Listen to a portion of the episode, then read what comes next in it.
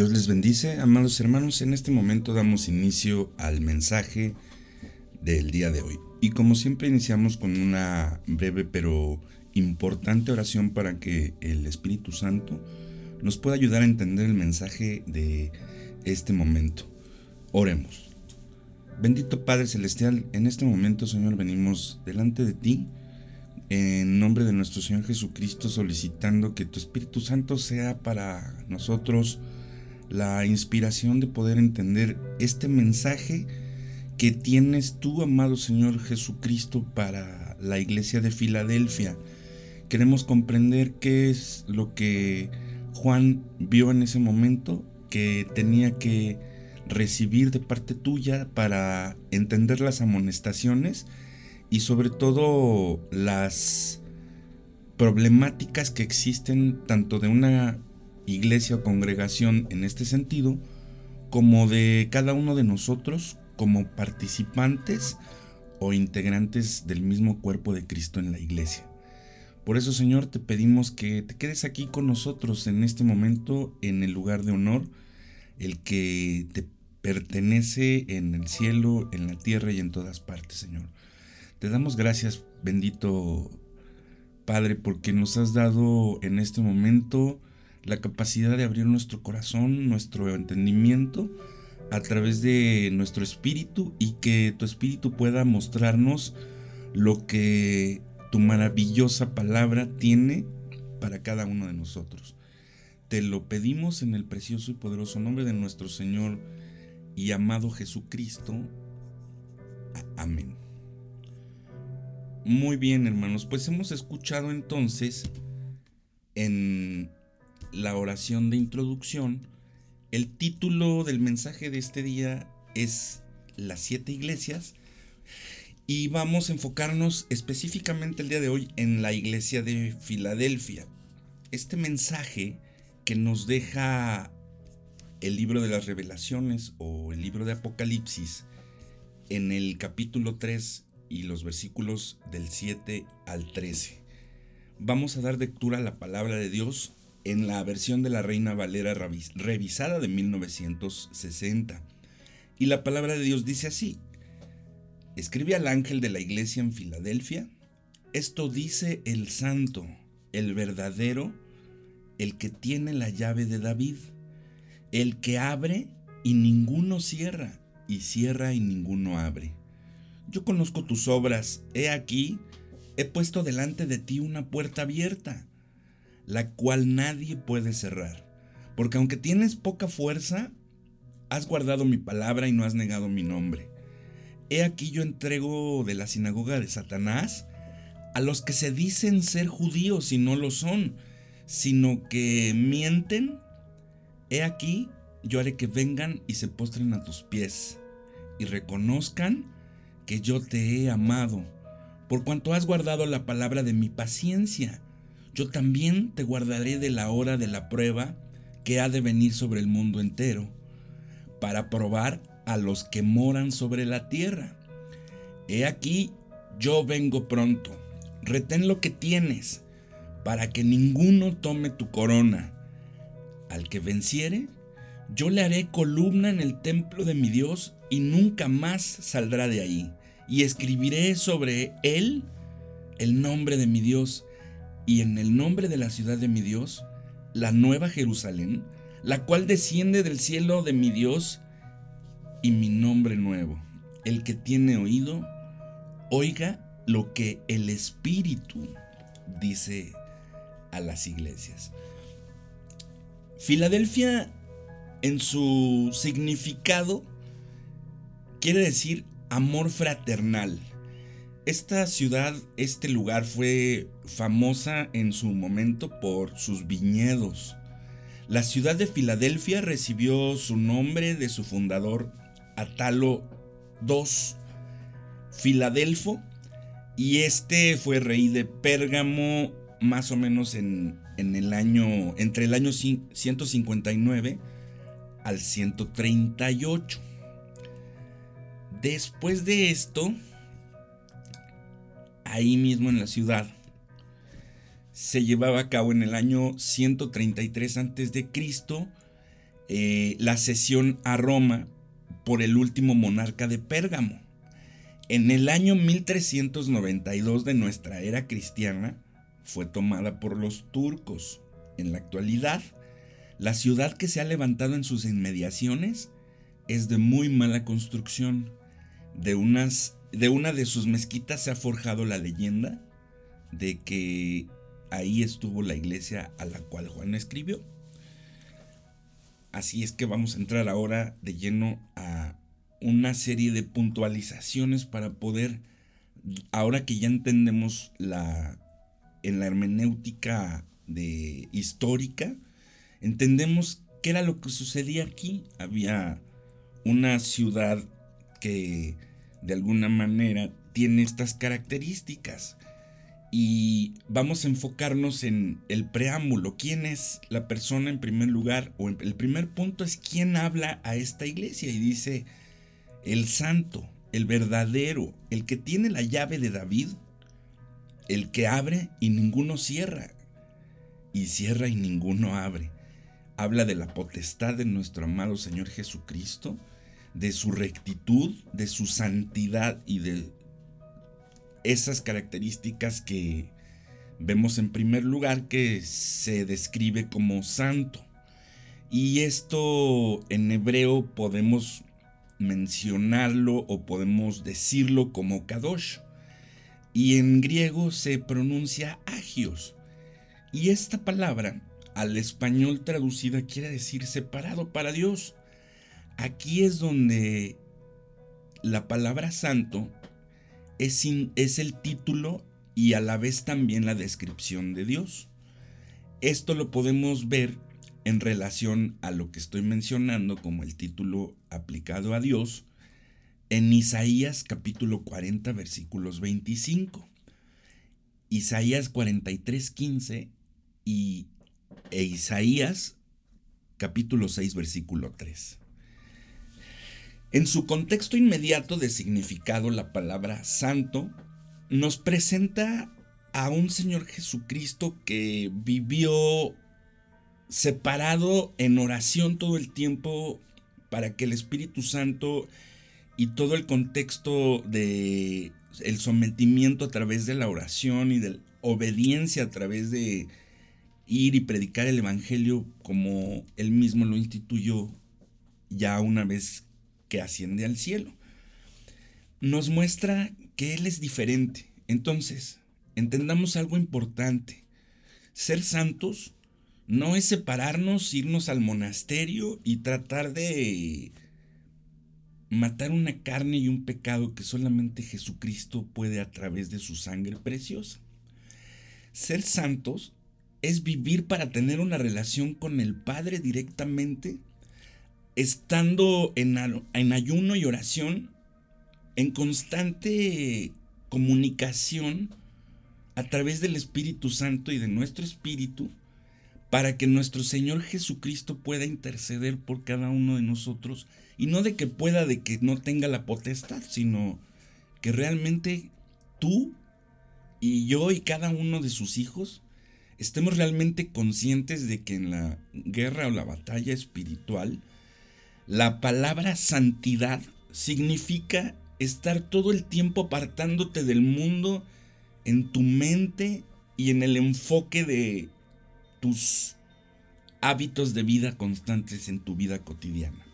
Estar apartado para Dios es estar pensando todo el tiempo, como dice Josué 1.8 en su palabra, meditando en ella repitiéndola para poderla memorizar, guardar hasta lo más profundo de nuestro corazón y llevarla a cabo en todas y cada una de nuestras actividades cotidianas.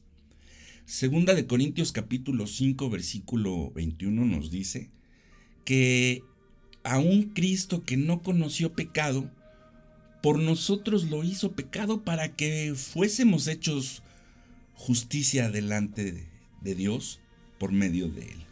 Es por eso que en segundo, este segundo punto nos muestra que no solo el Señor es este santo que es mencionado aquí, es también llamado el verdadero. ¿Cuántas personas te podrían decir en un aspecto filosófico, y quizá metafórico o en cuántas corrientes del mundo podrían decirte o es vamos a sintetizarlo. ¿Cuántos de los líderes mundiales religiosos en cualquier religión que tú menciones han dicho yo soy el camino y yo soy la verdad y la vida como dice Jesús en Juan 14, 6? como está escrito también en Juan capítulo 3 versículo 36. Y así también, ¿cuáles de ellos han mencionado que son Dios hecho carne? O que de alguna manera conocen al Padre.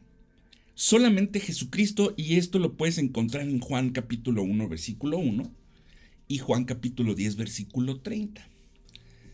El tercer punto de este mensaje es el enfoque hacia la definición de Señor, aquel que tiene la llave de David. Este Señor Jesús que es rey por derecho divino y rey por herencia humana. Tenemos dos aspectos. Sabemos que Jesús es descendiente del rey David de manera sanguínea y pues naturalmente que es hijo de Dios por la concepción del Espíritu Santo en el óvulo de su madre María. María. Entonces, el enfoque de la llave en esta parte de la palabra tiene un contexto apocalíptico y esto es el símbolo de la autoridad que Dios otorga y esto lo puedes comprender en Apocalipsis capítulo 9 versículo 1 y Apocalipsis capítulo 20 versículo 1 también. Esta es la llave de David, la que abre el abismo y la que tiene la potestad de liberar una situación y una condición que en este momento no es el enfoque de nuestro mensaje. Pero vamos a pasar al punto número 2, como había mencionado, y dice la palabra en el verso 8, yo conozco tus obras. He aquí, te he puesto delante de ti una puerta abierta y en esa puerta, la cual nadie puede cerrar, porque aunque tiene poca, tienes poca fuerza, está hablándole a la iglesia de Filadelfia, has guardado mi palabra y no has negado mi nombre.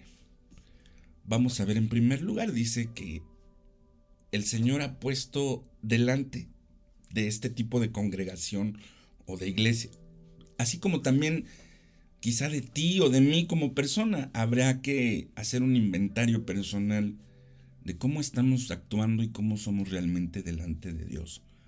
Para entender que Dios tiene para nosotros un maravilloso mensaje en este momento, para ti, para mí, no solo como iglesia, sino también como individuos. Así comprendemos entonces que la puerta es nuestro Señor Jesucristo. Esto lo dice Juan 10, 7.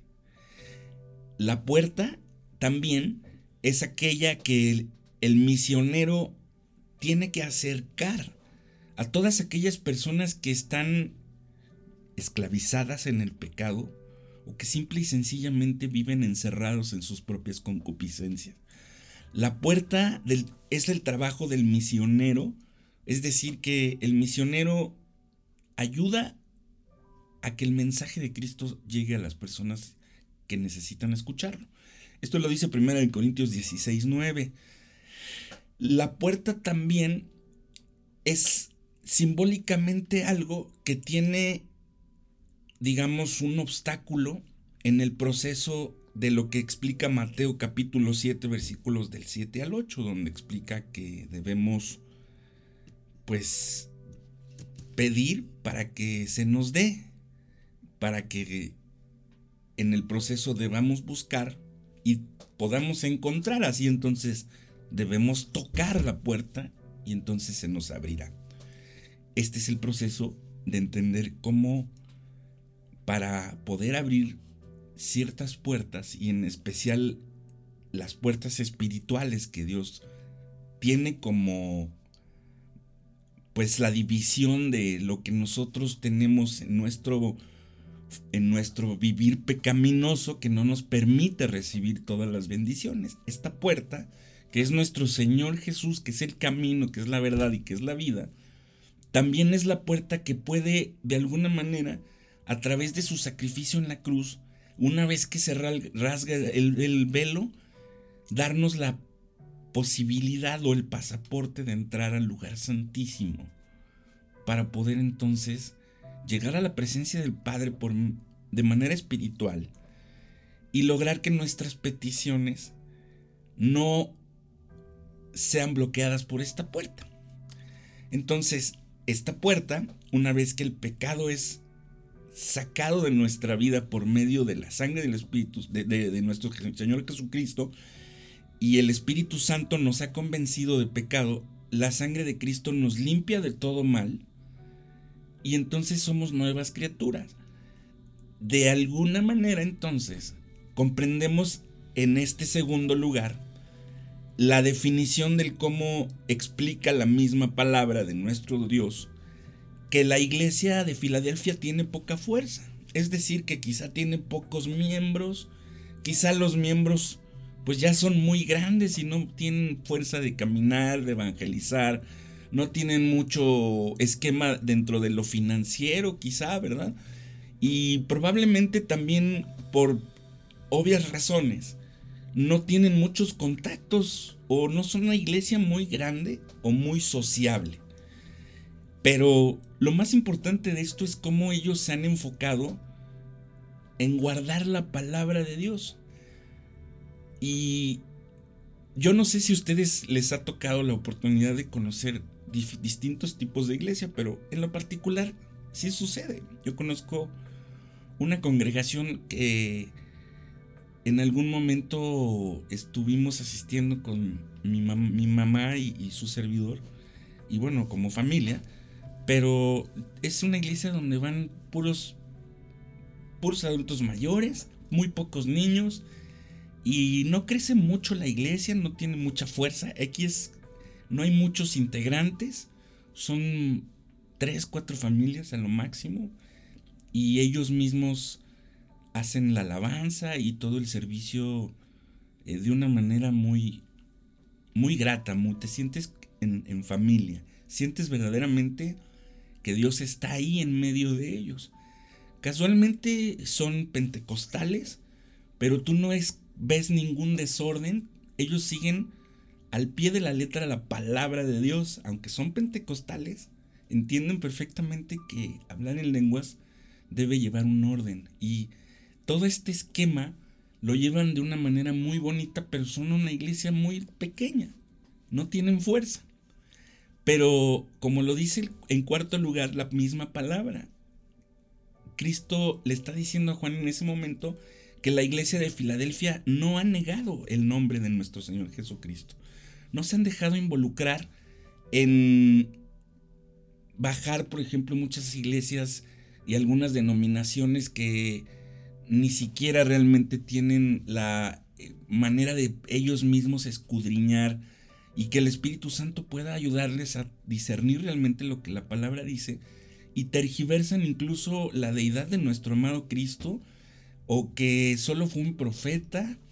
Y de este tipo de enseñanzas que vienen naturalmente infiltradas pues de situaciones quizá a lo mejor desde lo islámico hasta pues cierto tipo de enseñanzas masónicas o pues por ejemplo en esto del, del, Espíritu Santo en algunas condiciones hemos pues estudiado, ¿verdad? A través de las manifestaciones del mismo Espíritu, el contexto de lo que ocurre y que a veces este tipo de, cuando se, se, se contorsionan y hacen este tipo de movimientos y cosas que hasta se desmayan o le soplan y hacen cierto tipo de circunstancias, pues sabemos que incluso tiene un contexto espiritual de algo que no debe entenderse, por eso dice la palabra que, que no debe entenderse como que es el Espíritu Santo, eso es una blasfemia. Eh, lo que debemos entender del Espíritu Santo es que nos ayuda a discernir este tipo de condiciones y debes recordar que la palabra dice que Dios es un Dios de paz y no de confusión. Y la mayor parte de las personas que hemos visto estas situaciones cuando ocurren en cierto tipo de iglesias, lo primero que haces es sentirte con temor y en una confusión muy grande. Lo cual Dios y su Espíritu Santo, por, por eso la palabra, eh, Cristo dijo en la palabra de Dios en los evangelios que nos iba a enviar al consolador. Es aquel que nos conforta, aquel que nos hace sentir en casa y que nos hace sentir el amor de Dios y el perdón que nuestro Señor Jesucristo nos ha dado en esa cruz, cargando en sí los pecados de ti y de todos nosotros.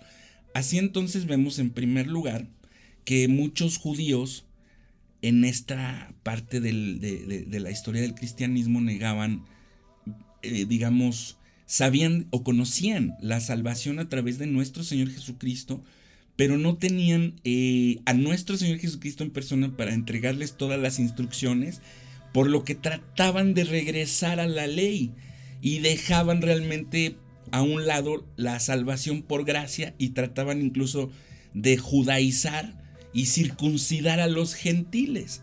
Eso es algo que no debe existir, no puedes. El, el contexto judaico es un contexto de raza, es como si quisieras a un africano volverlo un caucásico. Ese es más o menos el contexto de lo que tratamos de hacer, puesto que al final de todo, nuestro Señor Jesucristo nos mostró que también éramos parte de su redil, que aunque fuésemos otras ovejas, Él vino para salvarnos. Juan 3:16 nos muestra el amor perfecto de Dios hacia todo el mundo. Así vemos que en segundo lugar, en este punto, muchas de las sinagogas judías se convirtieron en, al cristianismo. Por eso dice las sinagogas de Satanás. Y que de alguna manera también estaban involucradas en ese punto en contra de la iglesia. Pero al recibir el mensaje y después del Pentecostés y todo lo que ocurre, con los discípulos en el libro de los Hechos, muchos de los judíos comienzan a aceptar a Cristo, pero mantienen sus prácticas o sus tradiciones religiosas. Esto podrás darte cuenta que a Dios no le agrada, incluyendo en la iglesia católica, en los musulmanes o en cualquier tipo de religiones que traten de tergiversar la verdad de Dios a través de su palabra. Entonces, comprendemos que, en tercer lugar, es nuestro Señor Jesucristo quien siempre va a defender la causa de cada uno de nosotros. Dice la palabra, no os venguéis vosotros mismos, mía es la venganza, dice el Señor.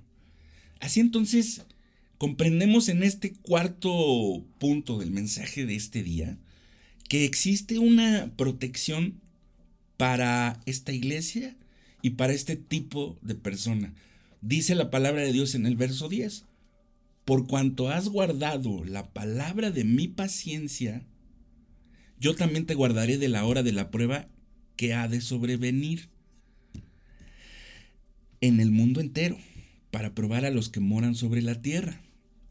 En primer lugar, la nueva Biblia española rinde el texto ya presentado así.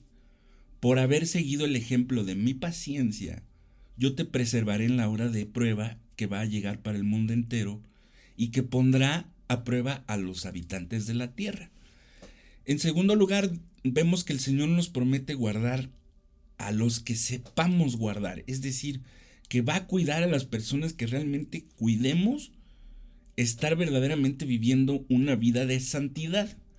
No que no salgas de tu casa y que no le hables a nadie y que pierdas absolutamente todo contacto social, en lo más mínimo, sino que tú tengas en tus hábitos todo el tiempo el enfoque de tener un tiempo exclusivo para orar a Dios, para tener una comunicación a profundidad con el Rey de Reyes y el Señor de Señores, que lo único que te pide es que tú abras tu corazón y que por medio de tu boca invoques y pidas lo que Él ya sabe que tú necesitas mucho antes de que llegue a tu corazón y a tu pensamiento.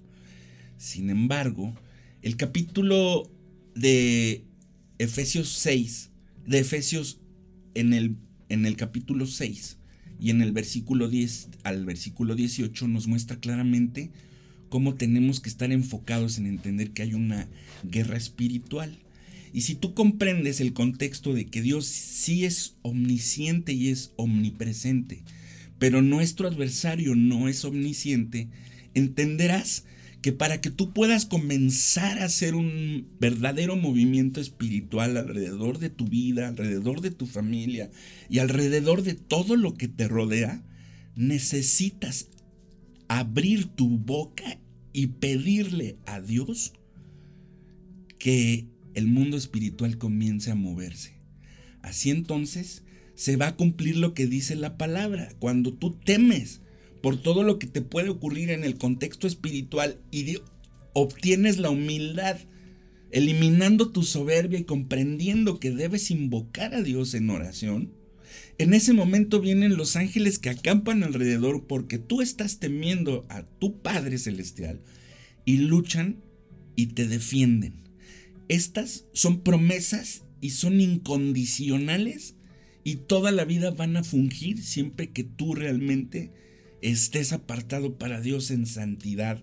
Y con el enfoque y el corazón de esta iglesia de Filadelfia, con ese amor fraternal de vivir en familia y de hacer ver que tú tienes que llevar y guiar a tu familia para que el amor de nuestro Señor Jesucristo sea visto, como lo dijo y lo instruyó en todo el mundo y a todas las naciones, discipulándoles. En cuarto lugar, vemos que el guardar la palabra de mi paciencia, según las palabras de Jesús, significa ser paciente como Él fue paciente. La paciencia de nuestro Señor Jesús es realmente inspiradora. Eso es algo ejemplar y algo totalmente diferenciador. Un Señor Jesucristo que sabía perfectamente que un Judas le iba a entregar, que un Pedro le iba a negar tres veces él compartió todos los días de su ministerio con este tipo de personas. Y aún así los instruyó y aún así los trató por igual. Y aún así su amor y su misericordia estuvo ahí para mostrarles el verdadero camino que debían seguir. Entonces, cuando la palabra dice que esa hora de prueba en un contexto escatológico, Entendemos que va a ser el momento en donde la gran tribulación que está por llegar muy pronto a este mundo, comiencen verdaderamente los juicios de Dios a llevarse a cabo aquí a los moradores de la tierra, como la iglesia. No pertenece a este mundo puesto que hemos sido comprados por precio mediante la sangre de nuestro Señor Jesucristo. La iglesia no, no va a ser probada y va a quedar en la gran tribulación. Así es como pasamos al punto número 5 y lo más importante de este mensaje. Aquí es donde nuestro Señor Jesucristo está haciendo un último llamado. He aquí, yo vengo pronto. Retén lo que tienes para que ninguno tome tu corona. Esto lo dice el verso 11. La, la venida de nuestro Señor Jesucristo es una advertencia para ti, y para mí y para todos como cristianos, cuando entramos a una etapa de desinterés, de despreocupación, cuando no tenemos un sentido de responsabilidad de llevar y predicar el Evangelio a todas las naciones, cuando simple y sencillamente estamos durmiendo espiritualmente o se nos ha olvidado mantener encendida nuestra lámpara con el aceite necesario. El novio está a punto de llegar y llamar a su iglesia para las bodas del Cordero. ¿Qué estamos haciendo, amados hermanos? Es mejor que una iglesia tan pequeña y tan poca de fuerza guarde la palabra de Dios. El consejo es, retén lo que tienes. Esto exige responsabilidad. Esto significa ya estar conscientes de que estamos en los últimos tiempos. Esto cierra un proceso de crecimiento y sobre todo de desarrollar tu vida cristiana, de salirte de ahí, de ese letargo en donde tú te encuentras, dice la palabra. Despierta tú que duermes, que te alumbrará Cristo. La razón es para que ninguno tome tu corona. Que no se lleven tu galardón. Lo que yo me resisto a realizar para el Señor, alguien más lo va a hacer. Dice la palabra que aún las piedras hablarán.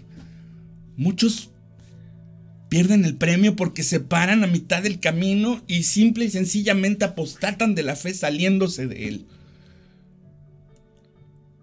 El problema es que hemos escuchado iglesias y doctrinas que nos han prometido prosperidad y nunca llega. Incluso nos decían que eh, proféticamente el 2000 y tantos, el 2020 y tantos, este es tu año. Todo lo que tiene Dios dispuesto para ti te lo va a dar en este año. Eso no es cierto. La justicia divina descansa sobre la verdad de que Dios recompensa a quien le busca. La promesa entonces es la siguiente y está escrita en el verso 12. Al que venciere, yo le haré columna en el templo de mi Dios, y nunca más saldrá de ahí, y escribiré sobre él el nombre de Dios y el nombre de la ciudad de mi Dios, la nueva Jerusalén, la cual desciende del cielo de mi Dios, y mi nombre nuevo. En primer lugar, vemos cómo dice la palabra que Él nos va a hacer una columna en el templo de Dios. Es Jesús quien hace del creyente algo que siendo una vasija rota puede hacer un instrumento con semejante fortaleza. Eh, aquello que puede realmente ser incluso una columna para sostener lo que sea. Y no los hombres con sus filosofías y sus religiones. Las columnas en las congregaciones son aquellas que son usadas por el Espíritu Santo para sostener y equilibrar las mismas. Esto lo puedes ver en Gálatas capítulo 2 versículo 9. Los creyentes vencedores serán columnas vivientes en el templo celestial. Algo importante para poder sostener y gobernar con nuestro Señor Jesucristo en ese punto. En segundo lugar, vemos que dice la palabra y nunca más saldrá de ahí. Del cielo no se expulsa nadie porque ahí no entra cualquiera. Solo los redimidos por la sangre de nuestro Señor Jesucristo tienen el pase directo para poder entrar. Esto habla de seguridad y de comunión eterna. Entonces, cuando dice la palabra, y escribiré sobre él el nombre de mi Dios, esto exige una interpretación figurativa y no literal, es decir, el nombre de Dios en este caso conlleva la idea de que ahora somos propiedad o parte de nuestro Padre que está en los cielos. Esto puede asemejarse a una condición muy similar a lo que hacen los pues las personas que tienen cierto tipo de rebaños, sean de bueyes, de vacas o de ovejas. Muchas de las veces, incluso con un metal muy caliente, marcan a cada animalito para indicar de quién, con un sello, de quién es o a quién le pertenece esta oveja. Entonces vemos que esta era una costumbre antigua, el que se escribiera el nombre de los amos en los esclavos también. Vamos a ver entonces que cuando dice que el nombre de la, y el nombre de la ciudad de mi Dios, esto aluda, alude directamente al derecho constitucional que se nos ha otorgado como ser ciudadanos de esta ciudad celestial, la cual Jesús bautiza con el nombre de la Nueva Jerusalén de tal manera que declara que desciende del cielo, al fin de las, al fin de las edades será mudada del cielo a la tierra. Aquí claramente nos puede dar mm, proféticamente y de manera literal un acontecimiento bien interesante que va a ocurrir finalizando el milenio. Finalmente, esta es una ciudad literal la construcción, la definición precisa de toda la medida y de cada material que está o va a ser usado para que tú lo puedas ver está en Apocalipsis capítulo 21 y los versículos son del 9 al 27. Inmediatamente entonces la palabra dice y mi nombre nuevo. Para los antiguos, eh, digamos, o la iglesia primitiva, o en esta parte de la historia donde se empieza a escribir el Nuevo Testamento, los nombres revelaban alguna característica de la persona. Mm, por ejemplo, cuando dice Dídimo es que era su gemelo. Por ejemplo, cuando hablamos de Pablo, que quiere decir pequeño, es que ahí encontramos una definición. Entonces, lo que Cristo hace cuando te llama, cambia tu vida por completo. Dios te vuelve una nueva criatura, como está escrito en Corintios, porque lo hace a través de su sangre y la renovación de tu espíritu completamente. Es más, naces de nuevo. Entonces, todo completamente es absolutamente nuevo en ese momento. Y esto es lo que realmente el mensaje de Dios hacia la iglesia de Filadelfia tiene como conclusión. Comprendimos ya que la palabra Filadelfia significaba en su original griego amor fraternal. O sea, ese amor entre hermanos. Cuando los hermanos se aman en la iglesia, no tenemos tiempo para estar hablando unos de otros, o en el chisme, o en el enojo, o desperdiciando nuestro tiempo sin darle un tiempo a Dios. El pretexto verdaderamente es a veces tengo mucho trabajo, no tengo tiempo de hacer esto o aquello, cuando de verdad si tú le dedicas realmente 20 minutos en tu día, de tus 24 horas que tienes en total de cada uno, te puedo asegurar que tu vida va a empezar a transformarse de una manera que no tienes aún ni la más mínima idea. Pero, sobre todo, yo te invito, amado hermano, amada hermana que estás en este momento escuchando este mensaje, a proyectar el amor de Dios que des a conocer a Cristo como tu Señor y Salvador y así el mundo pueda ver que todavía existe esa esperanza. En 1980, los judíos iniciaron a la conversión y se iniciaron los mesiánicos. Estos son judíos, hijos de judías, y empezaron ellos a formar iglesias llamadas mesiánicas. Estos líderes que no profundizan realmente en la palabra han empezado a judaizar a muchos de nuestros hermanos que son gentiles, en donde no es correcto. Vamos a ver lo que dice Romanos 2, capítulo, capítulo 2, versículos 28 y 29. La palabra de Dios dice así en este pasaje. Pues no es judío el que lo es exteriormente, ni es la circuncisión la que se hace exteriormente en la carne, sino que es judío el que lo es en lo interior y la circuncisión es la del corazón, en espíritu, no en letra. La alabanza del cual no viene de los hombres, sino de Dios. Esto quiere decir, amados hermanos, amadas hermanas, que no debemos nosotros como gentiles o las ovejas de otro redil tratarnos de poner una equipa, usar un talid o usar nombres hebreos, arameicos o judaicos. Esto no nos cambia absolutamente nada. La transformación en cada ser humano viene desde el interior y esta única y exclusivamente viene como Jesús le dijo a Nicodemo, que ciertamente es cuando tú naces de nuevo. Este es el momento de hacerlo. Esta es la parte más importante del mensaje de este día. Para concluir en este momento, Vamos a orar y vamos a pedir que Dios sea, a través de su Espíritu Santo, quien nos pueda hacer entender y terminar de hacer digerible este mensaje para ti, para mí y para todos los que lo necesitamos escuchar.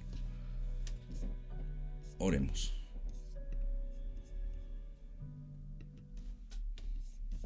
Bendito Padre Celestial, en este momento, Señor, venimos delante de ti con un corazón dispuesto, Señor, humildemente, no solo haber escuchado tu palabra, sino a meditar en ella, a entender que, como dice el apóstol Pablo, como tú lo mostraste en esa cruz, como lo dice tu palabra, que tú eres propiamente la definición de lo que es el amor verdadero, el amor ágape, por ese simple y sencillo y esquema definido tan grandemente en este universo. Te pedimos perdón, Señor, porque en el momento de mostrarnos tu amor en esa cruz, en el momento en que tomaste nuestro lugar ahí, para que no fuésemos crucificados todos y cada uno de nosotros como realmente lo merecíamos. En ese momento nos mostraste lo que la verdadera definición de amor y lo que la iglesia de Filadelfia como organización, como una denominación eclesiástica cristiana, como una persona como mi hermano o mi hermana que estamos en este momento delante de ti, pidiéndote que nos perdones por haber, primero como la iglesia de Éfeso, abandonado nuestro primer amor y hemos vuelto a nuestro primer amor. Hemos empezado a construir iglesias y algunas de ellas han sido infiltradas, como lo dice tu palabra, por la cizaña. Sabemos perfectamente que no la podemos erradicar, pero sí la podemos confrontar, sí podemos aprender hermenéuticamente, teológicamente, cómo poder presentar defensa y encontrar a través de tu palabra la espada que pueda cortar los pensamientos y penetrar hasta lo más profundo del alma en estas doctrinas heréticas y erráticas que están destruyendo a tu pueblo, Señor. Te pedimos, Padre, que así como la iglesia de Filadelfia nos des la sabiduría para poder guardar tu palabra, así como a esta iglesia de Filadelfia, Señor, a pesar de tener poca fuerza, le has mantenido la puerta abierta de las bendiciones que están dispuestos como galardones ahí para todos y cada uno de nosotros. Gracias Señor porque amamos tu venida, te esperamos fervientemente, amado Señor Jesucristo. Te pedimos que nos ayudes a discernir a todos este mensaje y los mensajes que tienes a las siete iglesias. Gracias Padre por todo lo que haces en tu poderoso y precioso nombre. Amén.